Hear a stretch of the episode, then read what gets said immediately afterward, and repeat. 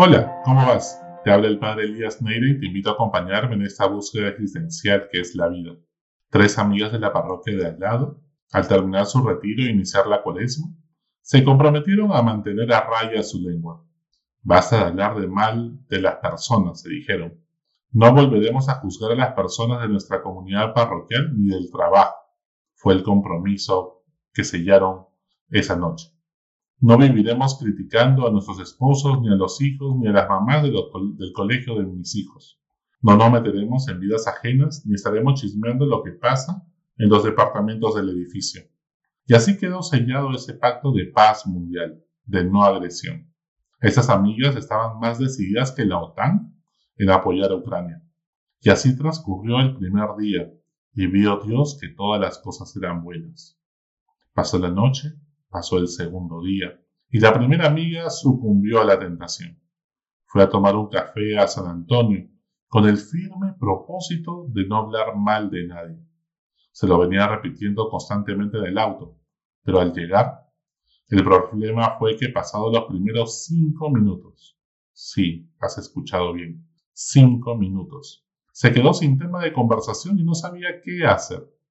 Además, todos estaban criticando la vida de quienes no estaban presentes, al punto que nadie se atrevía ni siquiera a ir al baño, mucho menos a irse primero, porque entonces sería presa de las demoledoras críticas de los demás. Con tristeza se fue a dormir sintiendo que era demasiado utópico. La segunda amiga cayó el cuarto día. Había sobrevivido a cien tentaciones, hasta que ya comenzaba a somatizar. Necesitaba desahogarse y contarle a todas las mamás del salón lo insoportable que era la profesora de su hijo. Que el profesor de arte, dicen sus informantes, que tiene un amante y que la promotora de la escuela quiere venderlo y está buscando compradores para el colegio. Ha escuchado pues esta información tomando sol en la piscina del club y da, da por cierto todo esto. La tercera amiga resistió hasta el fin de semana. Estaba invicta. Su esposo y su suegra no lo podían creer. Era un milagro de Dios. Pero el sábado fue a confesarse y no pudo más.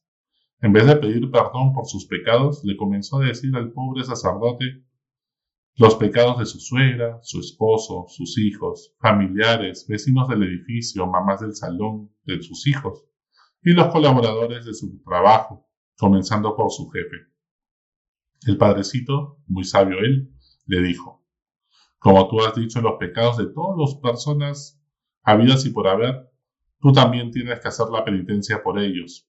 Que la, la penitencia que le corresponde a cada uno de ellos, pues tú la harás. Tres padres nuestros para tu suegra, cinco aves marías para tu esposo, devolver cuatrocientos soles para tu jefe y un largo etcétera. De lo que habla la boca está lleno el corazón. Y tú, ¿De qué paras hablando estas últimas semanas?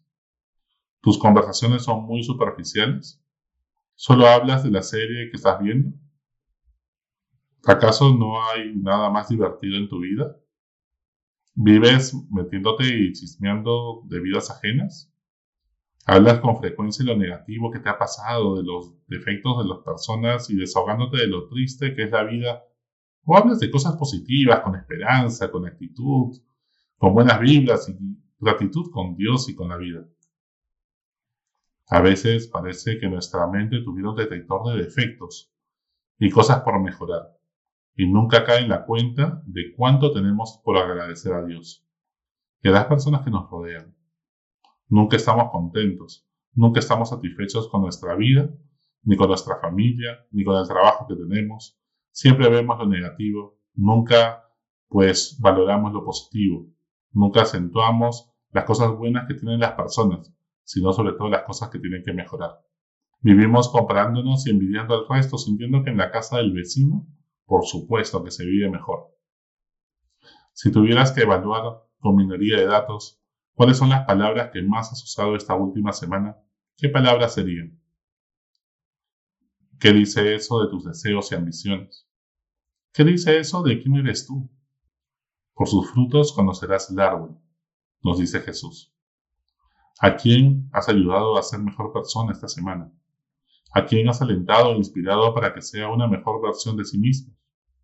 ¿Por quiénes has rezado para que Dios le dé la gracia y la fuerza en medio de su fragilidad y pueda realmente cambiar? ¿A qué personas has prestado tus oídos para poder escuchar? ¿A qué personas has acompañado y consolado porque se sentían solos? Muchas veces cuando criticamos y hablamos pestes de los demás, es porque estamos proyectando lo que sentimos, pensamos y en el fondo somos nosotros. Cuando hablamos mal de alguien, decimos más de quiénes somos nosotros que de la persona en la cual nos referimos. ¿Cómo vas a ayudar a sacar la paja del ojo ajeno si, pone, si primero no sacas la viga que tienes en el tuyo? ¿Acaso un ciego puede guiar a otro ciego? Nos pregunta Jesús. El ser humano está hecho para resolver problemas y cuando ya no encuentra problemas que solucionar, él mismo se vuelve un problema para los demás.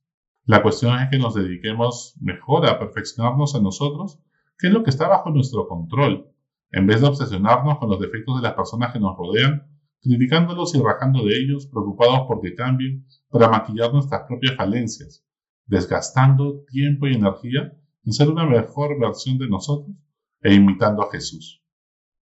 Cuando uno va aprendiendo en el camino de la vida y se vuelve más sabio, es capaz de discernir qué puede cambiar y qué no puede cambiar, dedicándose a lo que sí puede, a lo que está bajo nuestro control.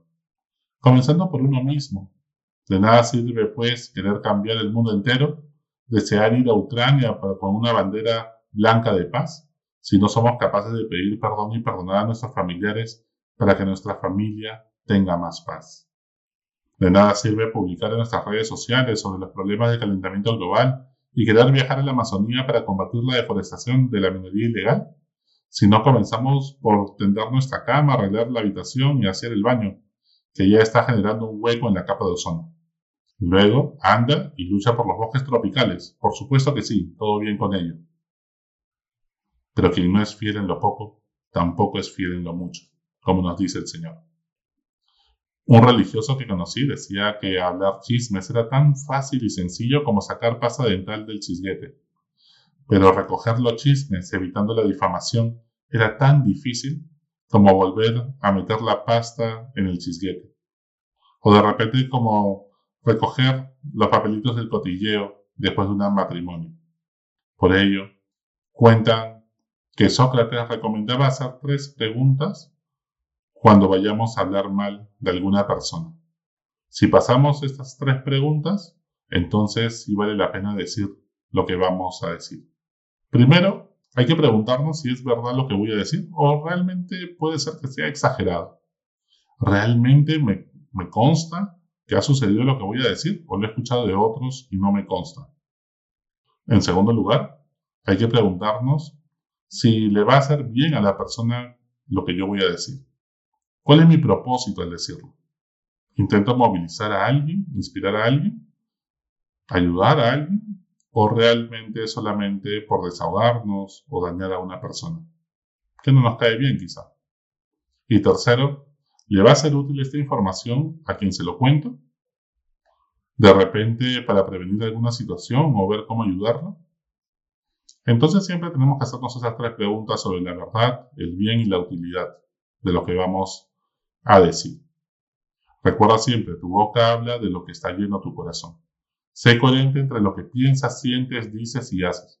No se trata de que te reprimas y te aguantes de decir algo. Se trata de llenar tu corazón con otros sueños, esperanzas, un propósito, algo que te apasione y no con las vidas ajenas. Busca a Dios y que tu mente se centre en amar a las personas más que en juzgar que deben cambiar. Dice la Madre Teresa de Calcuta que cuando comenzamos a juzgar a las personas ya no hay espacio en nuestro corazón para amarlas. Fíjate que la gente ya sabe qué está bien y qué está mal. No necesita tu opinión o tu juicio o que se lo recuerdes. Lo que necesita sí es tu aliento, tu esperanza, que le des el coraje y la fuerza para cambiar. Todos necesitamos que alguien crea en nosotros. Y ese primero que ha creído en ti y en mí, cuando menos lo merecíamos, ha sido Dios.